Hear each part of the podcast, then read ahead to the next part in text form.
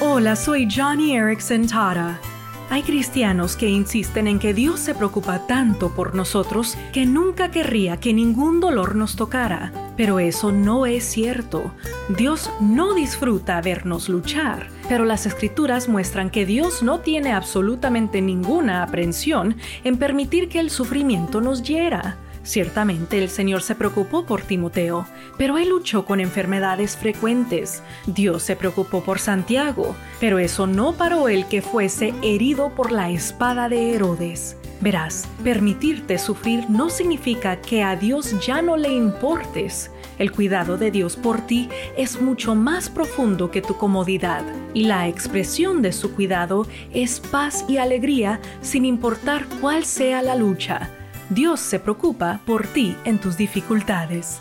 Johnny y amigos, esperanza más allá del sufrimiento.